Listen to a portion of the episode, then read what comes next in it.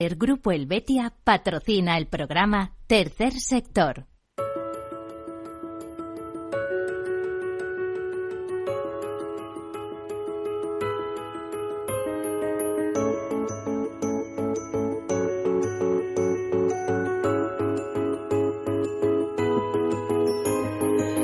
Tercer Sector, un espacio para la economía social. Un programa dirigido por Miguel Benito.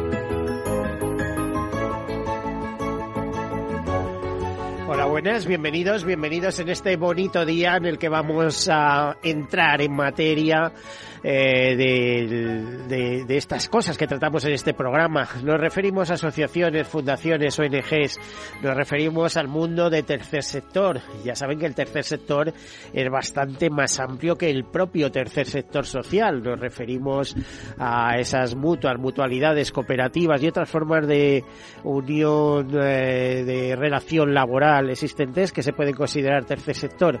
¿Y qué es tercer sector? Tendríamos que empezar por definirlo, ¿no? Pues es un sector eh, constituido por un mundo de empresas empresas que tienen beneficios, pero esos beneficios se reinvierten en el fin fundacional para el que fueron constituidos. Y además son empresas que se relacionan con la acción social, la cooperación internacional, la defensa del medio ambiente, la investigación, la educación, la lucha contra el hambre y tantas y tantas causas justas que eh, pueden interesarnos y de hecho nos interesan como sociedad, más como sociedad avanzada que tenemos la obligación de pensar en los que vienen de detrás y ayudarles a ponerse a, nivel, por así decirlo, y vaya usted a saber lo que se entiende por nivel. Tercer sector es un sector eh, también mercantilmente, eh, es la solidaridad también de alguna manera, la solidaridad mercantilmente organizada. Por la sencilla razón de ser eficaces, ¿no? Eh, tercer sector es un sector integrado por más de 40.000 empresas, según la CEPES, la Confederación Española de Empresas de Economía Social, con dos millones de trabajadores en España o más, 13 millones en la Unión Europea. Les recuerdo que el presidente de CEPES también es presidente ahora mismo de la Confederación de Empresas de Tercer Sector de toda la Unión Europea. Es un sector compuesto por unas 10.000 fundaciones. Esas 10.000 fundaciones, eh, aproximadamente 6.000 son activas y algo menos de 1.000 están en la Asociación Española de Fundaciones. Cuando se habla de ONGs, y repito, para ser ONG hay que ser antes asociación o fundación, eh, se habla en una cifra de entre 24.000 y 28.000. Es dificilísimo calcularlo, puesto que las asociaciones eh, sobrepasan con mucho las 700, 800.000 en nuestro país. No se sabe exactamente cuántas hay activas y cuántas están operando. El caso es que es un gran sector dedicado a la solidaridad y dedicado a llegar a todos esos ámbitos de, relacionados con la vida, con el interés de las personas, a donde no llegan otros. Imagínense, por ejemplo, eh, pues un grupo de padres con unos niños de enfermedades raras, pues se juntan, se unen, constituyen una fundación y esa fundación, eh, por un lado, busca los mejores centros de investigación y por otro promueve acciones para eh, recaudar fondos destinados a la investigación para luchar contra esas enfermedades raras o con cualquier otra causa que pueda interesar. Bueno, pues todo eso mundo es tercer sector y este es el programa que semanalmente dedicamos a dicha temática. Eh, vamos a comentar algunas notas de actualidad y enseguida entramos con nuestro tema principal. Comenzamos.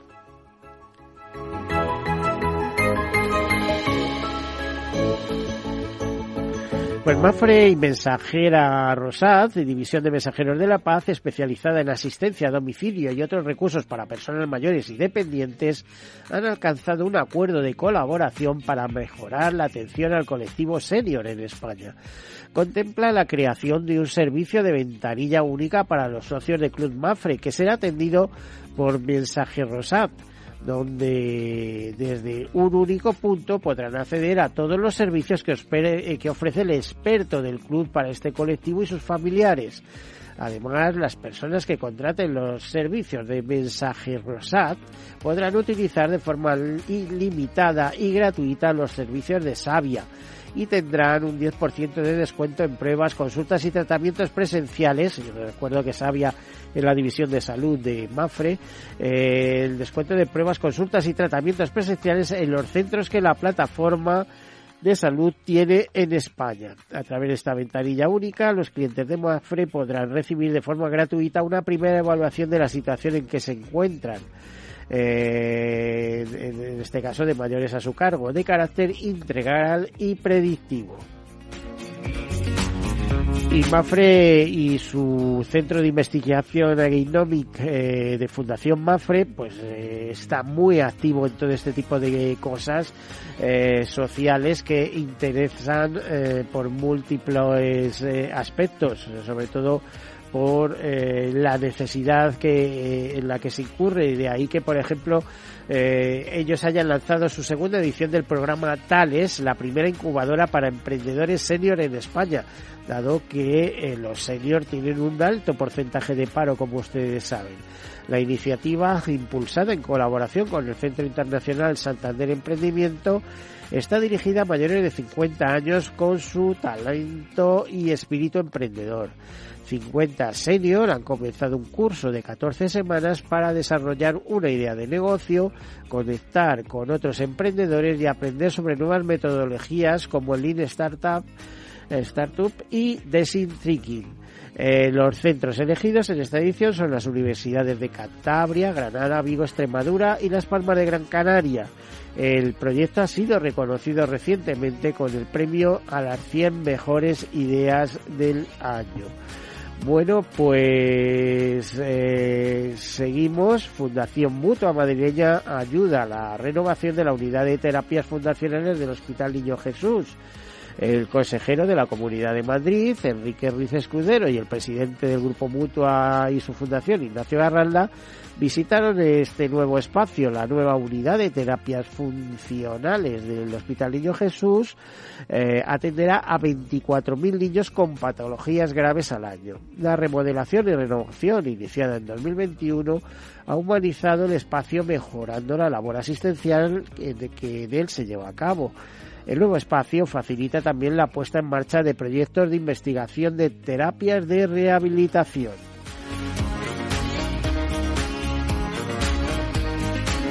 Bueno, pues también vuelve el Demes Fest, eh, el, el por si quieren, punto de encuentro para los jóvenes para tratar sus inquietudes, eh, diversidad, cambio climático, liderazgo femenino y retos de la generación triple crisis. ¿Qué preocupa a los jóvenes hoy en día? Nos dice desde la Fundación Fidesz Numan eh, por la Libertad, que es junto al Instituto Europeo Mediterráneo el que se encarga eh, de organizar estas charlas y encuentros sobre los retos de los jóvenes hoy en día, pues el éxito de la primera jornada, eh, el, año pasado, este año se vuelve a abordar de manos de expertos y eh, con nuevos temas, con este evento de entrada libre que se celebra el próximo 29 de julio en la Casa Árabe, ubicada en la calle Alcalá 62 Madrid a partir de las 3 de la tarde. Entre los principales bloques que componen la agenda de este evento se encuentra la presentación del estudio sobre el impacto del cambio climático en la migración en las regiones mediterráneas, el debate sobre los retos de la juventud en la región a partir de la encuesta transmediterránea o la proyección del documental Somos una sociedad realmente diversa.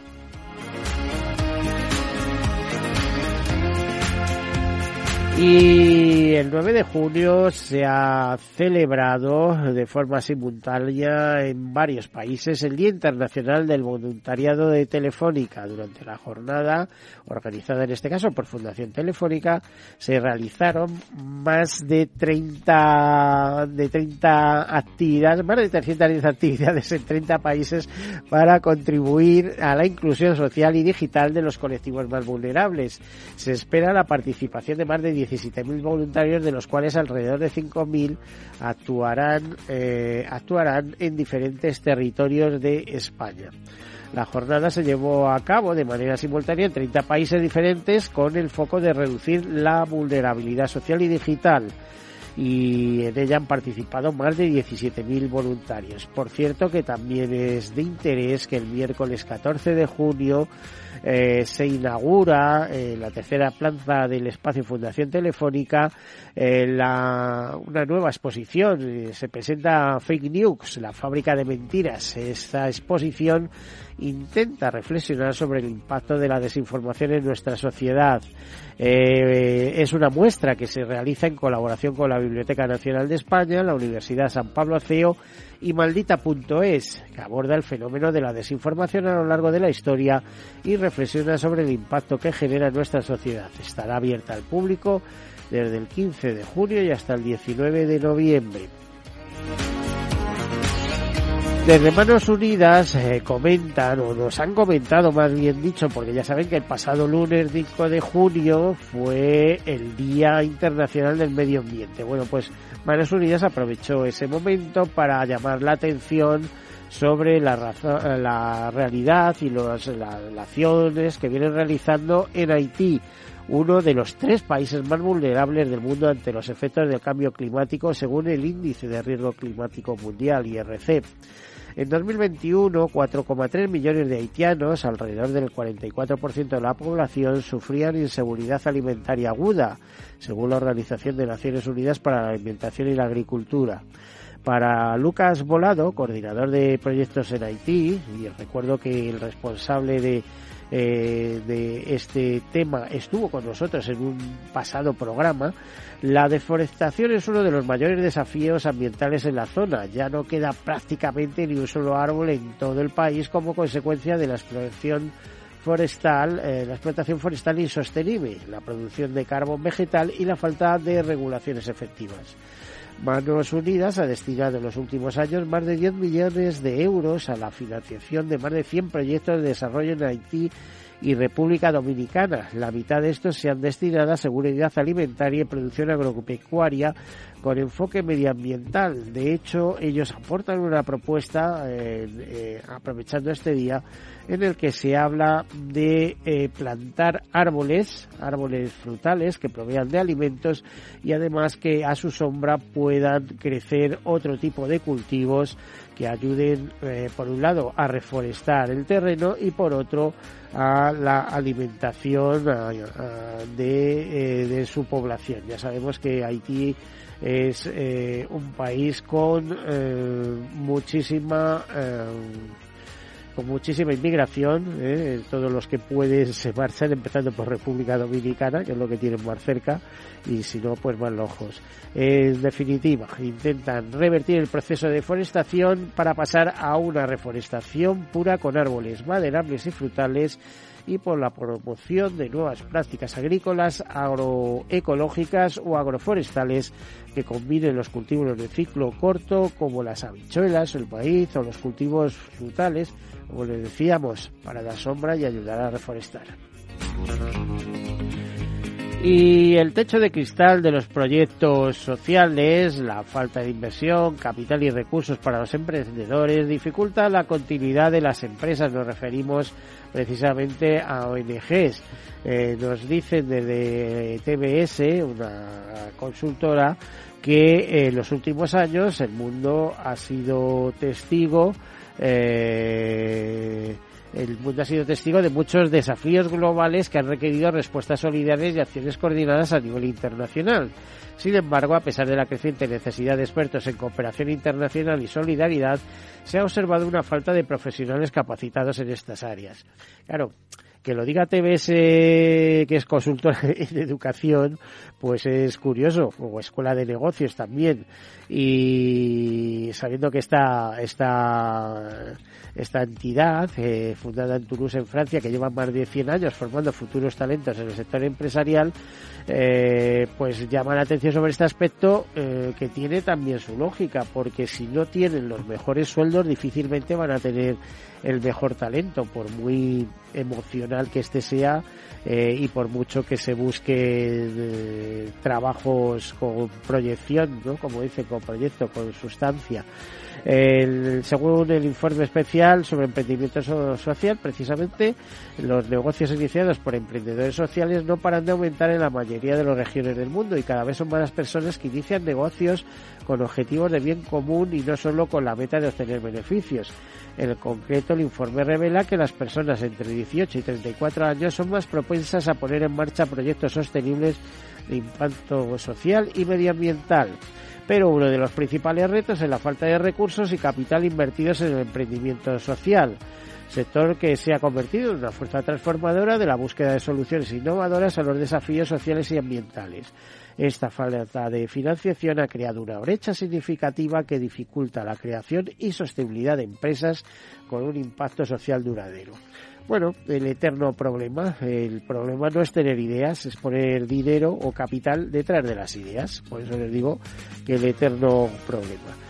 Y aunque hay bastantes más noticias de actualidad y podríamos extendernos, vamos a poner punto y final y vamos a meternos en materia.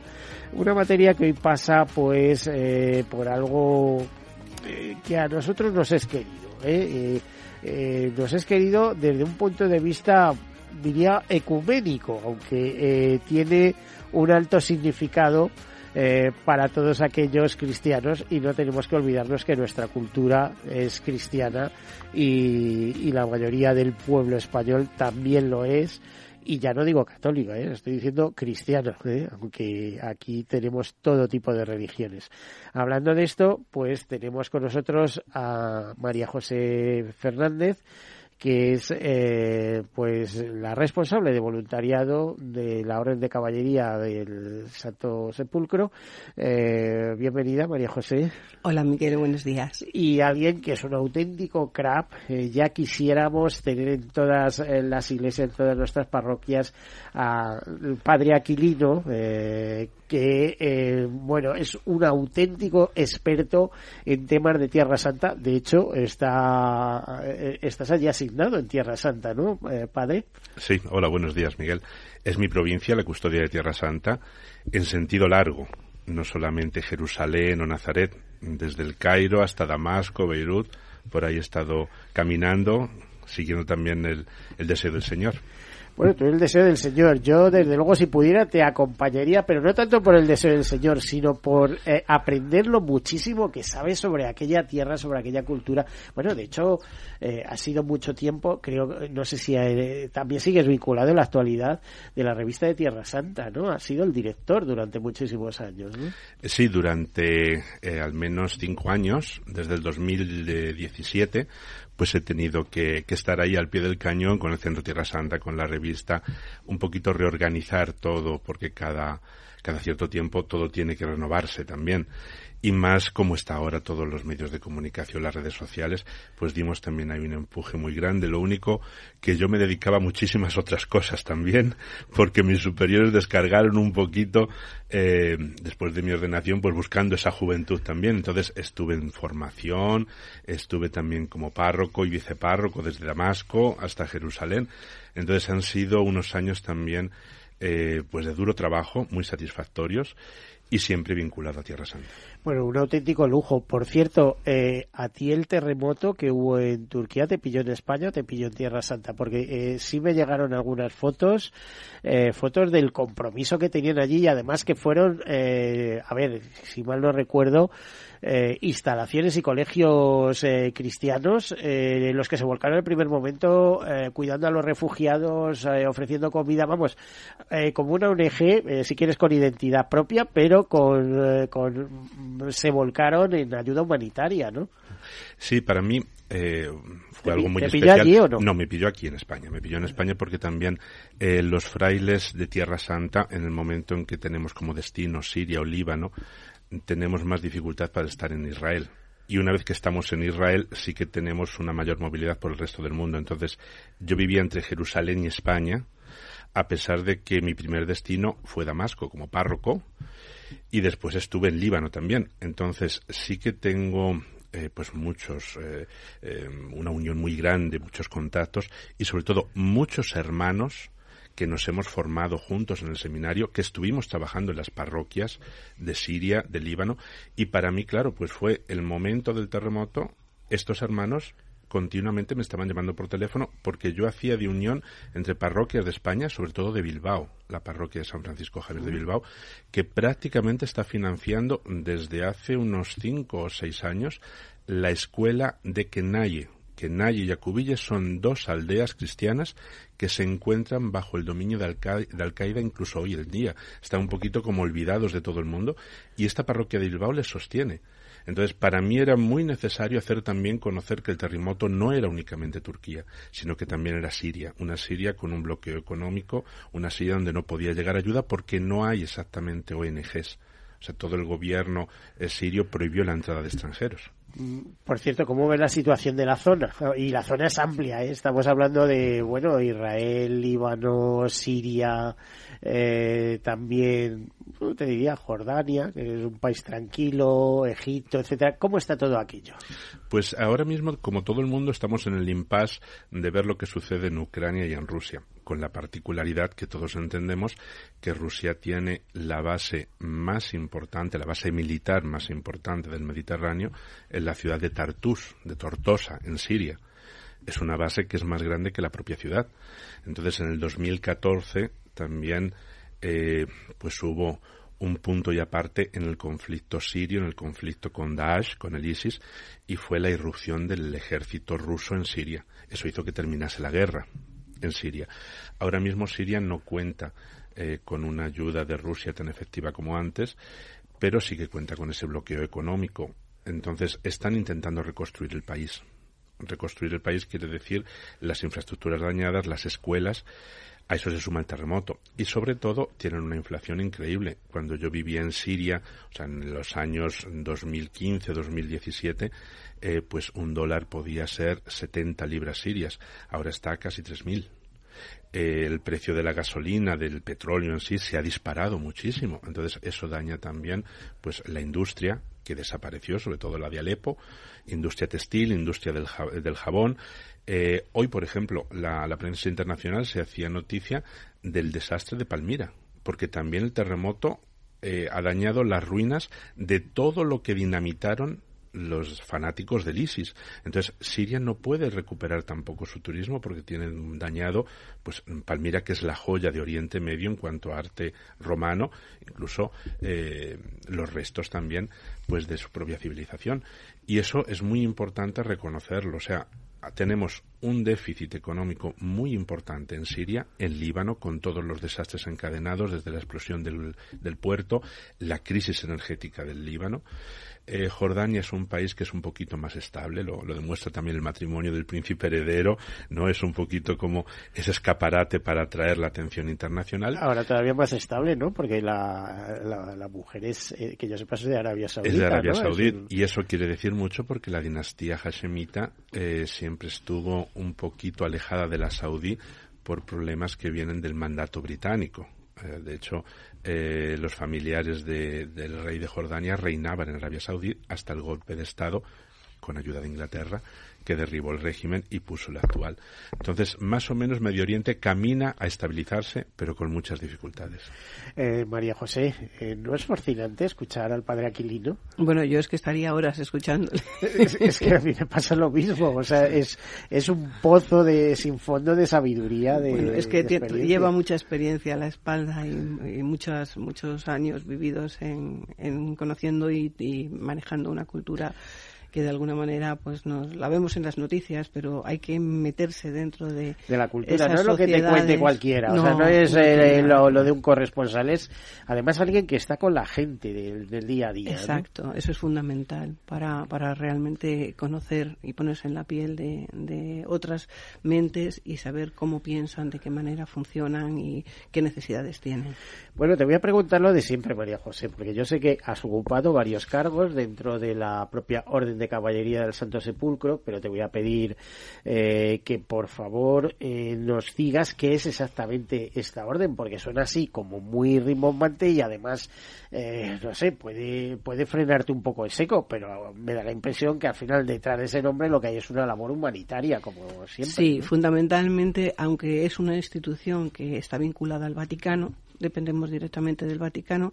Somos una milicia cristiana que opera en Tierra Santa en un doble aspecto. Por un lado, el financiero, ponemos de nuestros bolsillos ayuda para cubrir las necesidades de la Iglesia eh, diocesana en Tierra Santa y en toda su, su, diócesis y por otro lado hacemos una o intentamos hacer una labor humanitaria y al mismo tiempo eh, buscamos ser embajadores eh, en Tierra Santa de, personas que tienen un interés o un cierto vínculo por lo que hay allí. Pensemos que es la cuna del cristianismo y siempre es eh, mm, frecuente encontrar personas que vuelven la vista no a Roma, que es la gran, la gran madre, mm, digamos, financiero-administrativa de la Iglesia, sino hacia la madre de todos los cristianos, que es Tierra Santa y fundamentalmente Jerusalén, la iglesia. Tengo entendido que en uno de estos de tus frecuentes viajes a, Tierra Santa, a Israel en concreto, en uno de los muchos, porque vas todos los años, recibiste una mención muy especial del Vaticano, ¿no?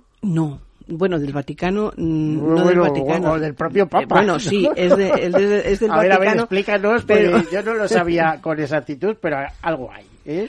Bueno, pues eh, no, me, me, fue otorgado el año pasado por el custodio de, de, Tierra Santa, el, digamos, el superior de los franciscanos en Tierra Santa.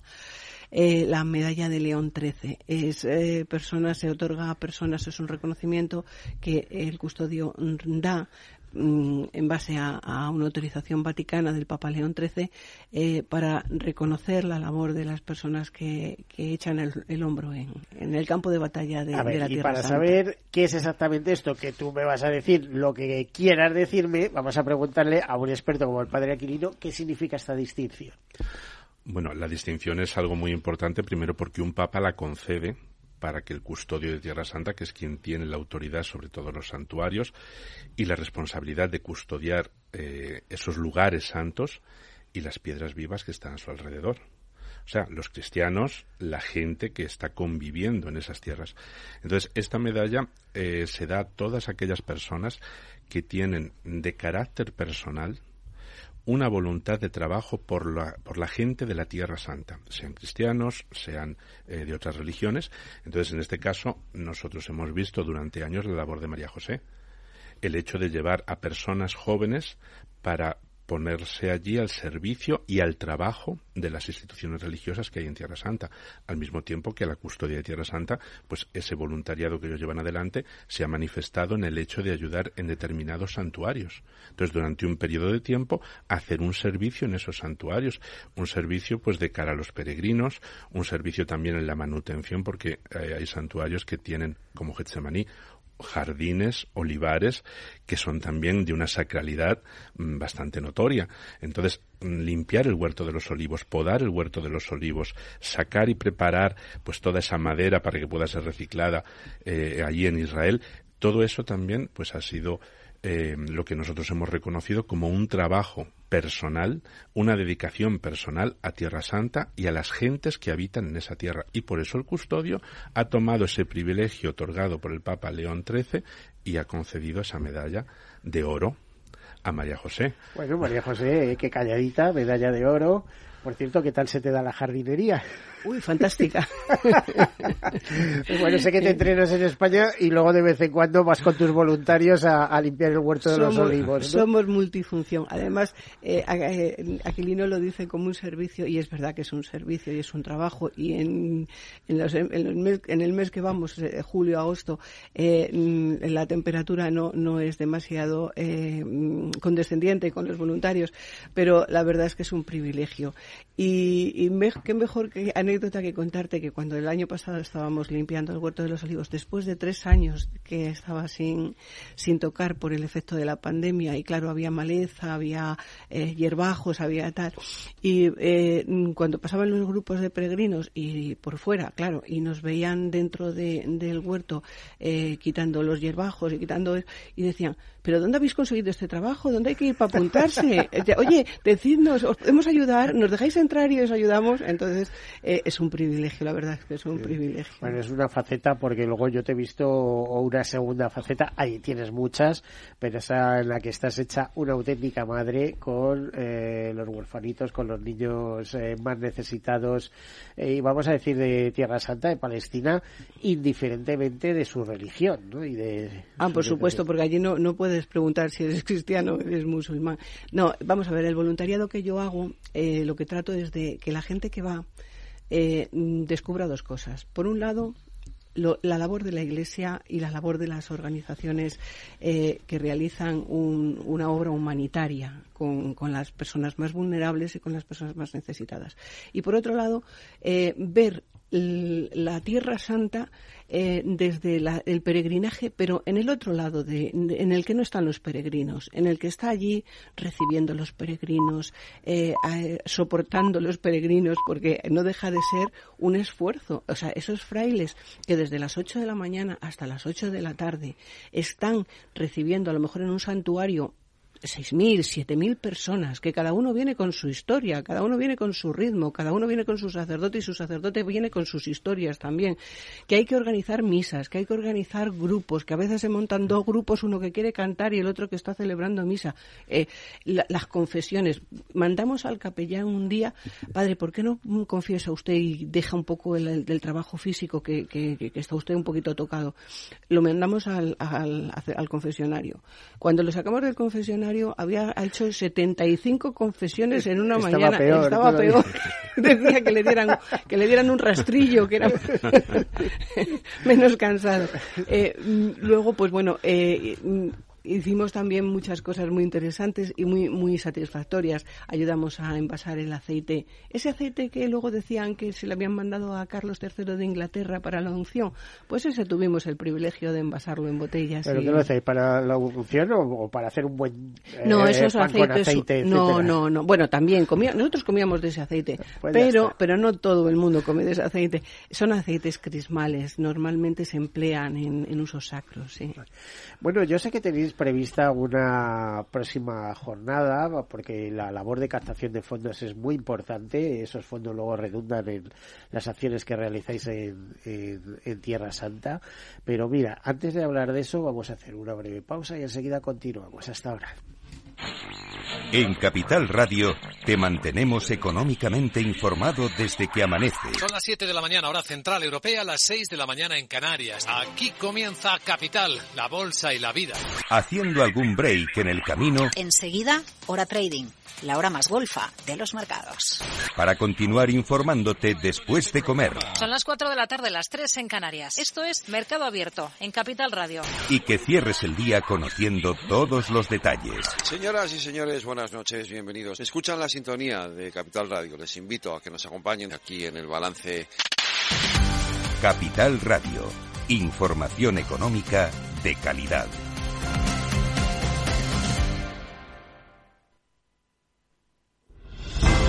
Si quieres estabilidad en el empleo, poder conciliar tu vida laboral y asegurarte una pensión para cuando te jubiles, debes escuchar Empleo Público. Todo lo relativo a las oposiciones, convocatorias, consejos para preparar las pruebas y la opinión de expertos de las administraciones públicas y de la formación. Los miércoles a la una y media de la tarde en Capital Radio tienes una cita con Empleo Público, con José Joaquín Flechoso.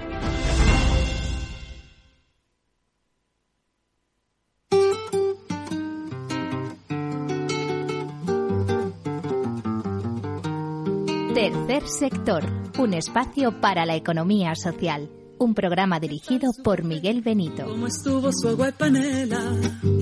Qué buenas arepas las que prepara Doña Rubiela. ¿Qué tal el ajiaco con el frío de la mañana? Y el sabor de la papa que traje fresquita y de la sabana. Discúlpeme si interrumpo su desayuno. Para salir de las dudas es el momento más oportuno. Dígame usted si conoce la molienda o el azúcar es solo una bolsa que le compran en la tienda. Y cuénteme qué sabe de su tierra, cuénteme qué sabe de su abuela, cuénteme qué sabe del maíz, o acaso olvidado sus antepasados y su raíz árbol del cacao. Mientras se toma ese chocolate con pan tostado, dígame su merced, ¿qué sabe del asadón? Ese es el que le trae a usted las sopitas al cucharón. Y cuénteme, ¿qué sabe de su tierra? Cuénteme, ¿qué sabe de su abuela? Cuénteme, ¿qué sabe del maíz? ¿O acaso ha olvidado sus antepasados y su raíz?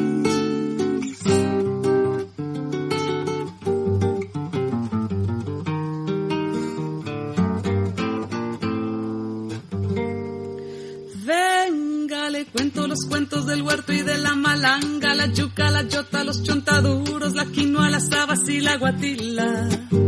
Le tengo el guandú, las arracachas y la calabaza. Le traigo guineos, también chacha, frutos y unas papitas en la mochila. Ay, perdón, señor, por ser yo tan imprudente. Es que a veces me llegan estos pensamientos irreverentes. ¿Pa' qué va usted querer saber sobre el arao? Allí en la esquina lo encuentra toitico bien empacao. Bueno, pues ya saben, estas horitas es la hora del desayuno y viene muy bien escuchar a Kate James, esta mujer, esta británica colombiana, que ya saben que se fue con tres añitos a Colombia porque su madre quería vivir de manera natural y vivir de esos cultivos y de ese, bueno, eh, es que es una hermosura de, de, tierra que he tenido la oportunidad de conocer. En el año 2002 estuve por Colombia. Precisamente que salía a relucir el nombre de Colombia y el padre alquilino me contaba una anécdota, ¿no? Eh, que, que, ¿Cuál era la anécdota exactamente? Sí, pues eh, esta semana eh, el custodio ha estado en, en, Bogotá. El custodio de Tierra el Santa. custodio de Tierra Santa ha estado en Bogotá, en lo que nosotros llamamos comisarías. Las comisarías es un nombre italiano, no es comisaría de policía.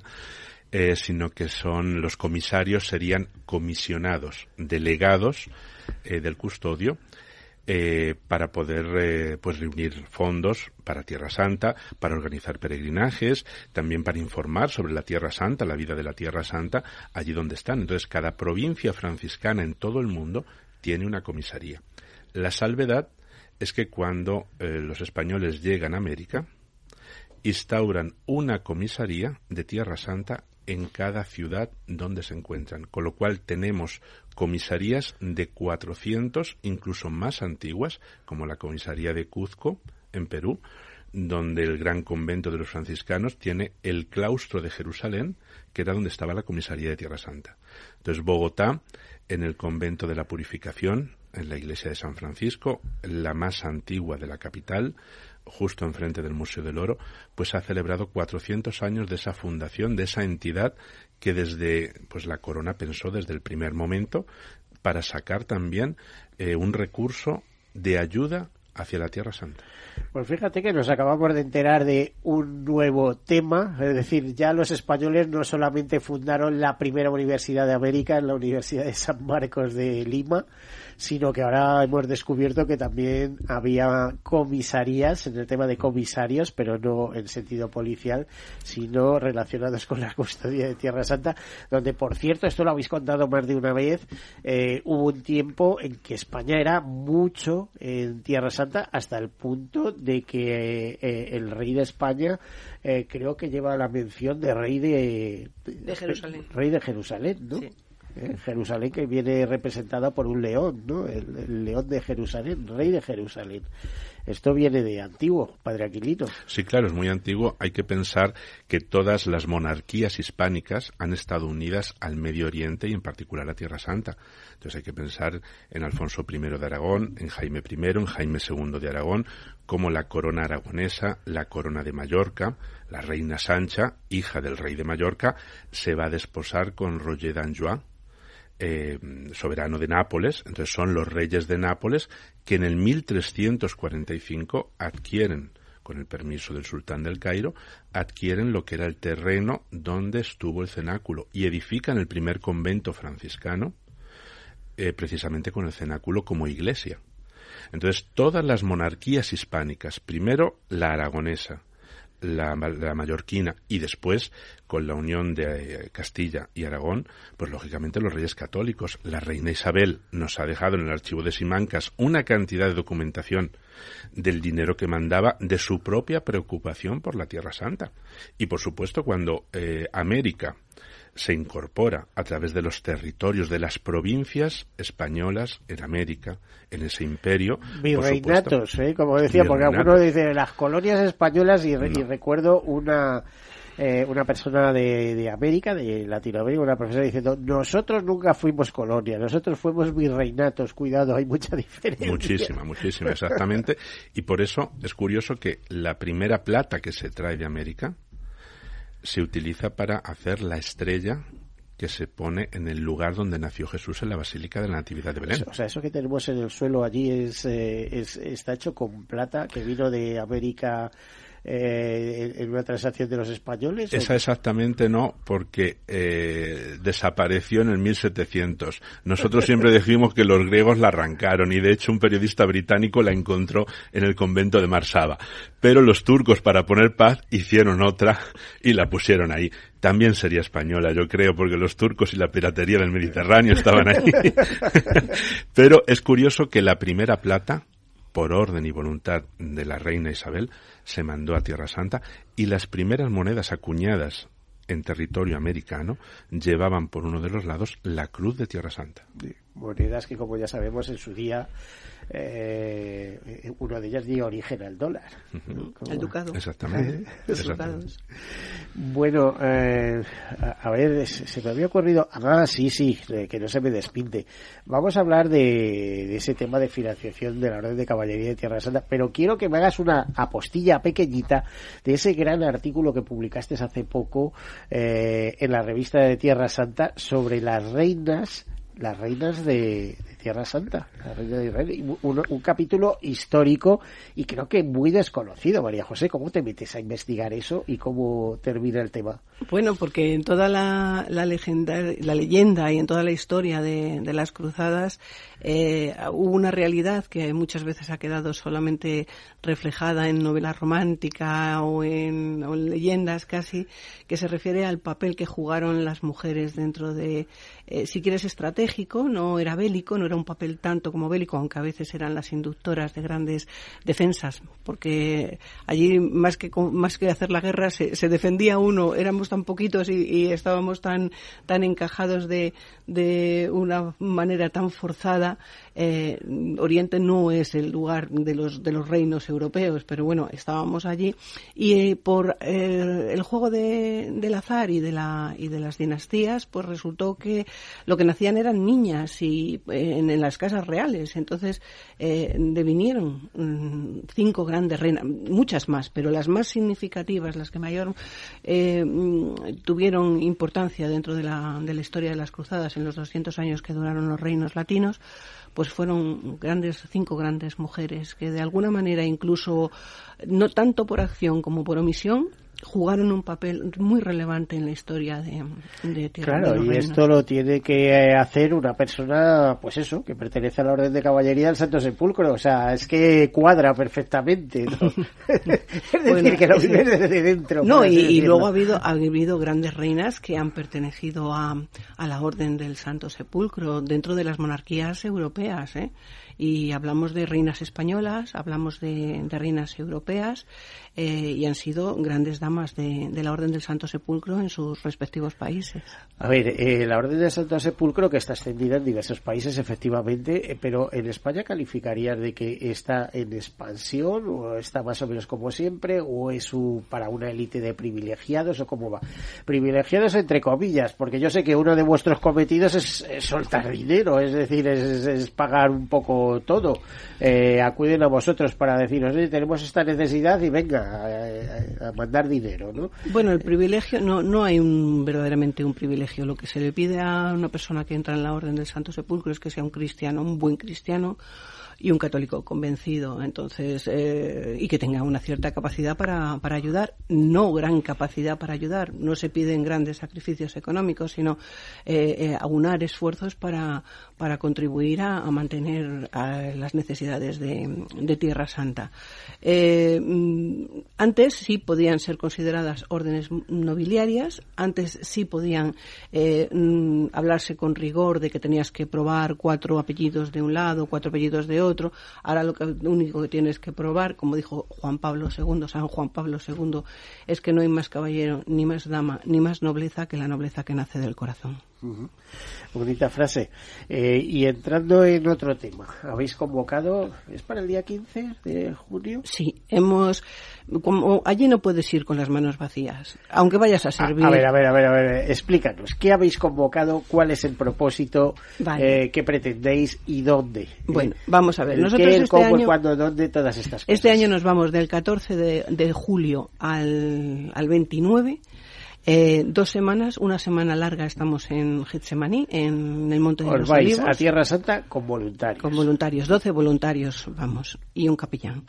Eh, nos vamos a Getsemaní, allí estaremos trabajando en donde nos manden, en cualquiera de los santuarios del Monte de los Olivos, puede ser Belfagé, Dominus Flevit, Paternoster o el Monte o, la Basílica de la Agonía o de la Cruta del Prendimiento, donde diga el guardián no tenemos problema. Bueno, estoy viendo al padre Aquilino sentir y es que eh, estas palabras con una asiduidad como el que es montaña y conoce, eh, no sé, cada recodo de la pedriza. Vamos, es increíble lo Bueno, eh, llamémoslo que se llama servicios varios a los santuarios y, y, lo mismo planchamos que recogemos un huerto, que limpiamos un sitio arqueológico, que ayudamos en sacristía, que organizamos las ropas litúrgicas, que lo que nos manden incluso cocina, ¿por qué no?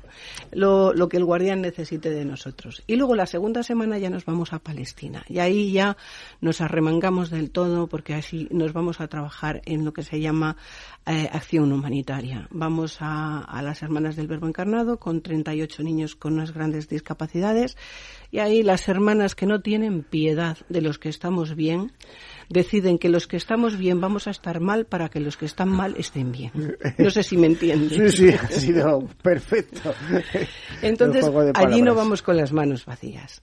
Este año se nos ha pedido que por favor llevemos todo lo posible, toda la cantidad posible de ropa de cama para los niños que necesitan renovar los ajuares, eh, ropa para los niños, medicamentos, alimentos especiales. Un niño que no puede tragar necesita que vaya todo en, pasta o que vaya todo en, de una forma que, lo pueda ingerir, porque hay niños que, que ya no pueden aguantar, por ejemplo, una alimentación parenteral o, una, o, por, o por sonda y entonces entonces, eh, hay ciertos alimentos que sí pueden ayudarles a, tener una mejor calidad de vida.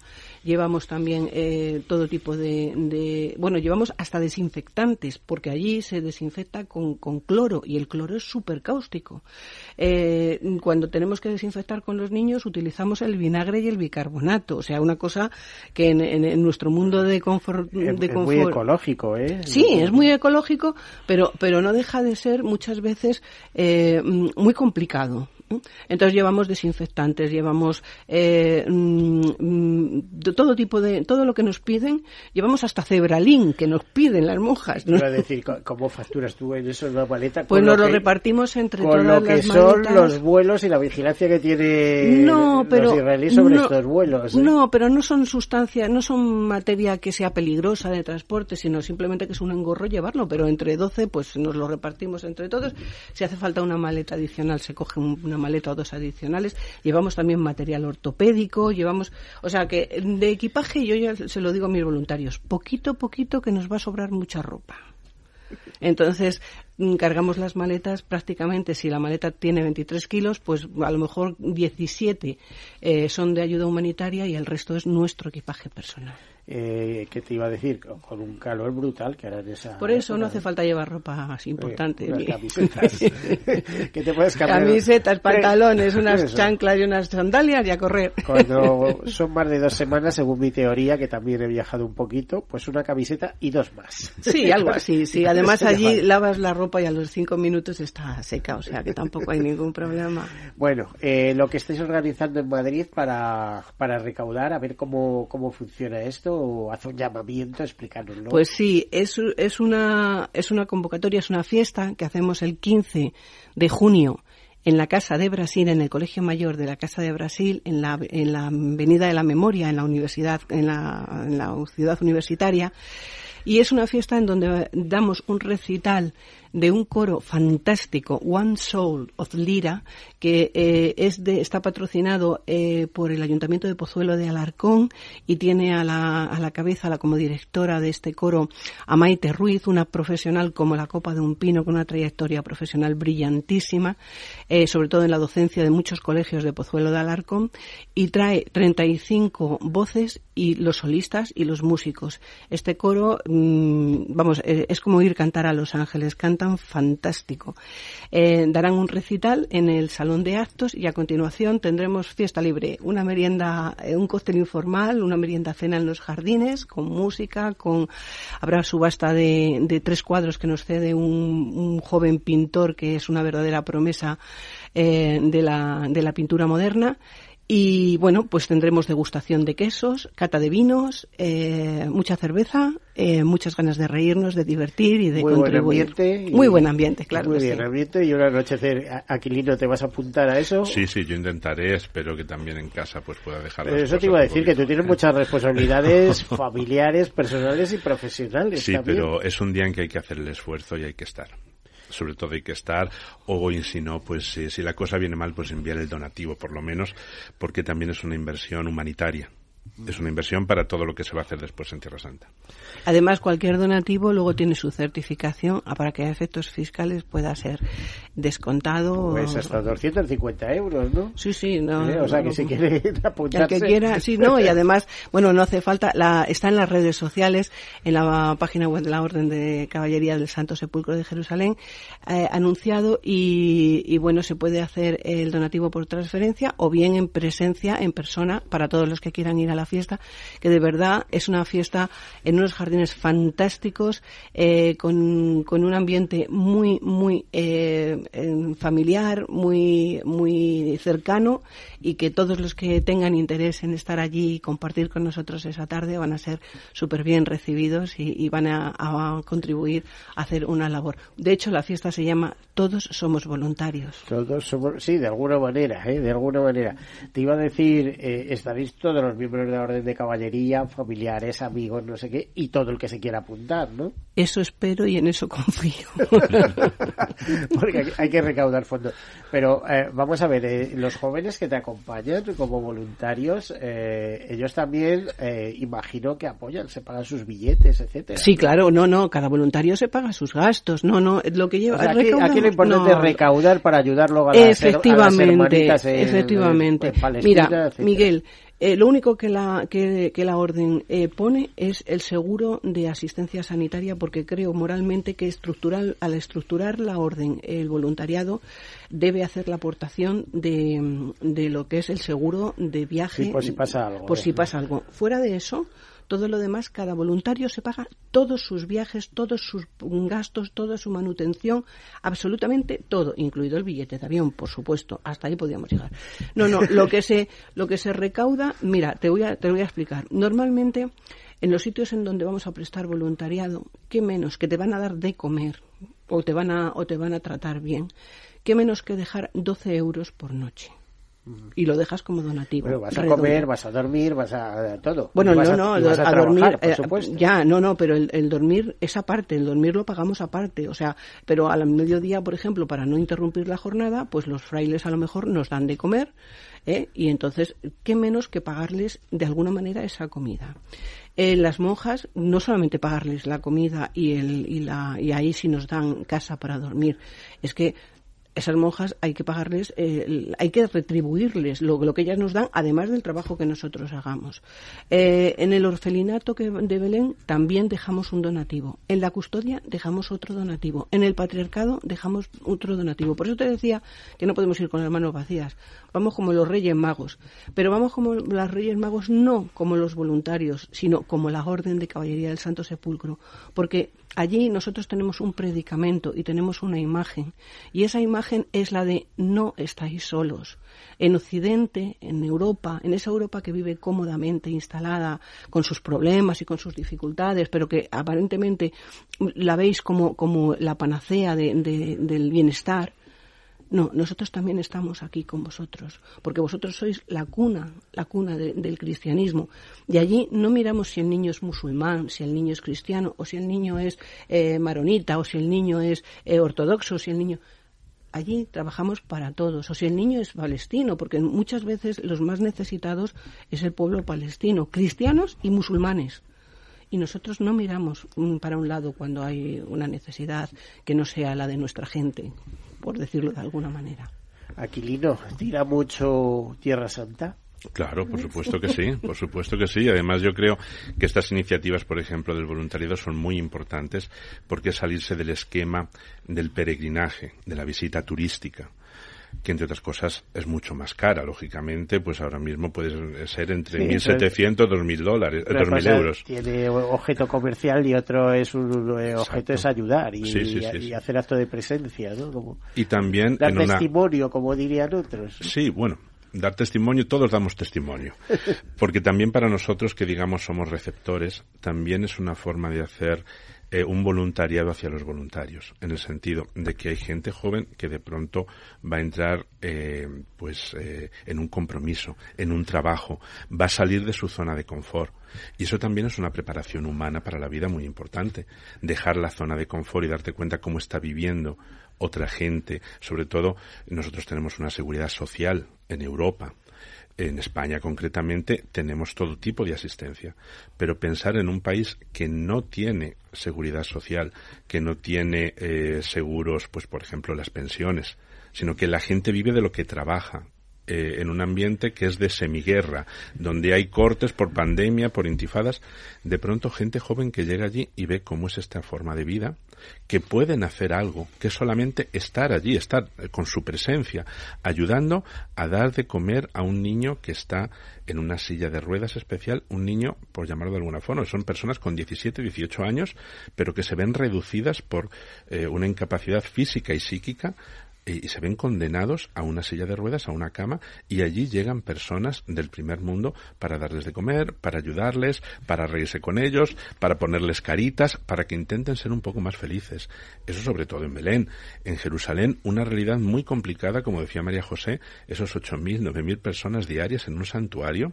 Quien ha estado peregrinando se da cuenta que a veces está cinco horas antes de entrar dentro del edículo del Santo Sepulcro o bajar a la Gruta de la Natividad. O sea, son santuarios muy concurridos donde hay que poner orden, donde hay que tener unos baños limpios.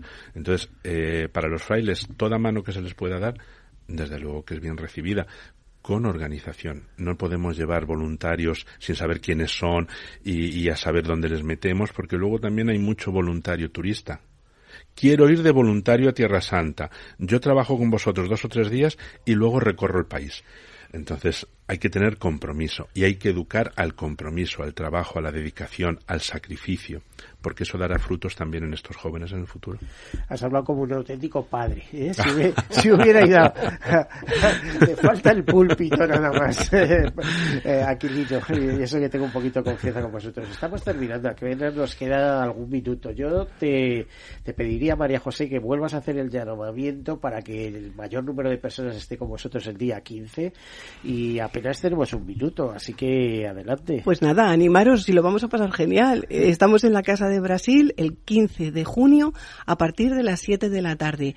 Si vais a ir, eh, a recordar que el coro empieza el recital a las 7 en punto, así que 10 minutitos antes para dejar las cosas bien. Eh, María José Fernández, eh, responsable de voluntariado de la Orden de Santo Sepulcro, de la Orden de Caballería de Santo Sepulcro, aquí en España. Muchísimas gracias por acompañarnos. A ti, Miguel, tú también eres voluntario. pues bueno, hacemos lo que podemos, te diría. Padre Aquilino, muchísimas gracias. Es, es un auténtico placer escucharte siempre. Miguel, a ti por la invitación y a ver si algún día nos conectamos desde Tierra Santa contigo allí. Oh, me gustaría, no te creas. Yo a mí la aventura me ha ido siempre mucho. Eh, vamos a ver, eh, pues ahora nos queda despedirnos, desearles buen día, feliz semana y siempre digo que lo mejor está por llegar. Ahí estamos. Les dejamos con esas campanas por la salud de la Fundación Músicas por la Salud y sueñen, sueñen eh, que hay un mundo mejor y es el que vamos a construir entre todos. Hasta luego. Hoy doy gracias a los valientes, todos juntos llegamos hasta aquí. Hoy le gano una batalla al tiempo y a la vida. Yo me aferro porque hoy puede, hoy puede ser el día, el día en que nos toque cantar. Hoy suena